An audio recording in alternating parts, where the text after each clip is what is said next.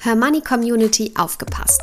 Seit sieben Jahren arbeiten wir von Hermoney daran, dass wir euer Safe Space für alle finanziellen Themen werden. Und jetzt wird aus dieser Vision endlich Realität. Das komplette Angebot von Hermoney gebündelt auf einer Plattform.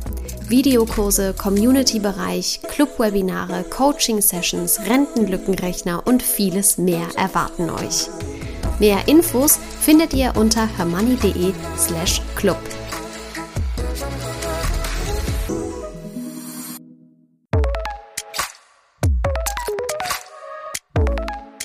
Das Hörmoney einmal eins. Finanzen einfach erklärt mit Simin und Saskia.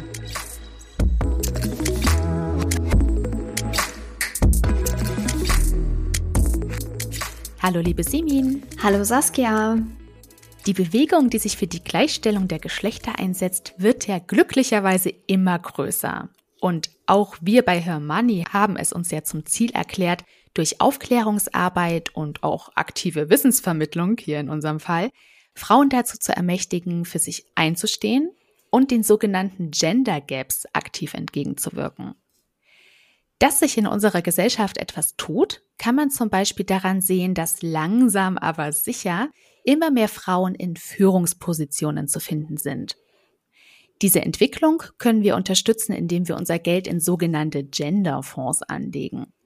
Wir haben ja das letzte Mal bereits über die Impact-Fonds gesprochen und die Gender-Fonds, die sind jetzt so eine Kategorie dieser Impact-Fonds. Da sie es sich zum Ziel gemacht haben, Frauen zu fördern, sind diese Frauen-Power-Fonds, wie man die auch nennt, natürlich ein Thema, dem wir heute unbedingt Aufmerksamkeit schenken wollen.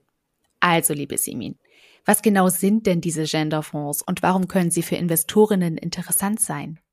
Ja, gute Frage. Also ähm, ich glaube, man muss da ein bisschen differenzieren. Also es gibt verschiedene Spielarten, würde ich fast sagen, von Genderfonds. Mhm. Zum einen können das Themenfonds sein, die auf Unternehmen mit ähm, besonders hohem Frauenanteil in ihrer Führungsetage setzen.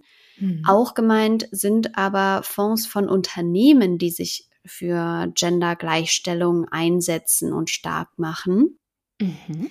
Und andere Fondsgesellschaften nehmen zum Beispiel keine Aktien von Unternehmen auf, die mit Ländern zusammenarbeiten, in denen Frauen diskriminiert werden. Also es gibt hier wirklich äh, natürlich eine differenzierte Definition und ich glaube, jede Gesellschaft definiert Genderfonds für sich auch so ein bisschen anders. Hm. Die Vorteile sind, dass sich für diese Gleichstellung einzusetzen eigentlich ist das ganz schön clever von diesen Unternehmen, denn Studien von der Credit Suisse und der Fondsgesellschaft Robeco SAM zeigen, dass sich Unternehmen mit einem besonders hohen Frauenanteil in den Chefetagen besser entwickeln als solche Ach, mit sieh mal eine an. ja als solche mit weitgehend männerdominierten Führungsteams. Mhm. Und warum ist das so? Ja, das ist leider noch nicht abschließend geklärt. Es wird aber vermutet, und ich würde sagen, ich persönlich kann das für mich und glaube ich auch so für meinen Bekannten- und Freundeskreis bestätigen.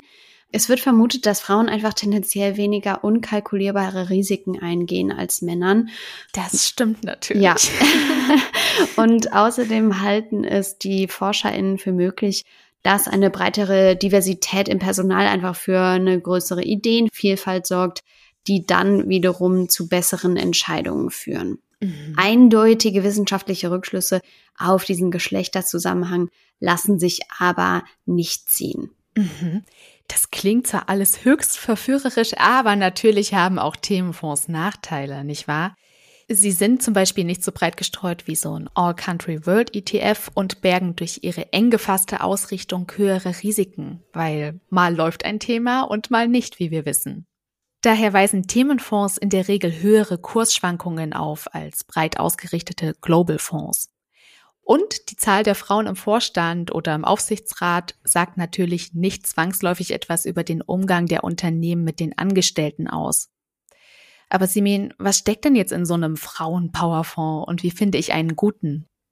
Ja, also solche Fonds und ETFs beinhalten natürlich wie immer mehrere Dutzend oder hundert Unternehmen aus aller Welt, in der Regel die zum Beispiel sich, wie gesagt, für gleiche Bezahlung von Männern und Frauen, eine gute Work-Life-Balance, verantwortliches Handeln und so weiter stehen.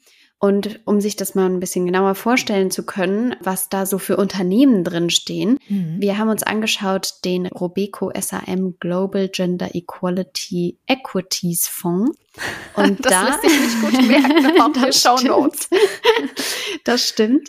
Ähm, und darin stecken zum Beispiel Unternehmen wie Microsoft, AstraZeneca, Alphabet, Unilever, Visa, Mastercard, also man sieht, das sind jetzt durchaus auch Unternehmen, die wir aus so klassischen Indizes, weltweiten Indizes kennen. Ähm, mhm. Aber sind eben alles Unternehmen, die sich besonders für, für Frauen und diese Themen einsetzen. Mhm. Ein passender Index, den solche ETFs abbilden können, wäre zum Beispiel der Global Gender Equality 100 Leaders Index. Und mhm. der bietet Zugang zu 100 Unternehmen aus Industrieländern weltweit, die anhand ihres Engagements zu Gender Equality ausgesucht wurden. Wenn ihr euch dann für ein ETF auf diesen Index entscheidet, dann könnt ihr davon ausgehen, dass Unternehmen aus den Bereichen Waffen, Glücksspiel oder Tabak beispielsweise nicht in eurem Depot landen. Mhm. Es gibt aber auch einen Fonds, der vor allem in europäische Unternehmen investiert, die eine möglichst breite Vielfalt der Belegschaft anstreben. Das ist dann der Diversity Plus Aktienfonds von Ampega. Da sind dann Unternehmen drin wie L'Oreal, Allianz, LVMH, also Louis Vuitton, Moe, Hennessy. Wir verlinken euch da auch noch einen Artikel in den Show Notes, hattest du gerade auch gesagt, Saskia, ähm, hm. Der ist von unserer Autorin Anke Demboski und da seht ihr dann nochmal die genauen Bezeichnungen der Fonds, die Wertpapierkennnummern etc. Saskia, was ist denn für dich das größte Learning aus dieser Folge? Was nimmst du für dich zu dem Thema mit? Was nehme ich für mich mit? Also ich würde mal sagen, das ist jetzt eigentlich ein ähnliches Learning wie in unserer vorhergehenden Folge zu den Impact-Fonds. Also ich würde zusammenfassend sagen, wer bereits ein weltweit streuendes Basisinvestment hat, der könnte jetzt zusätzlich ein bisschen Geld in solche Frauenpowerfonds stecken.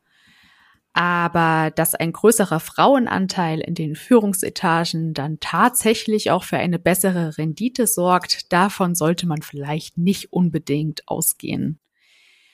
Bei der Geldanlage in Genderfonds würde ich sagen, untermauert man wohl eher die eigenen Ideale und Werte, als dass man es jetzt auf krasse Erträge abzielt. Aber wer weiß, vielleicht halten die vorhin von dir erwähnten Studien ja auch das, was sie versprechen. Das würde ja der ganzen Sache dann nochmal Auftrieb verleihen und käme vor allem uns Frauen zugute, nicht wahr?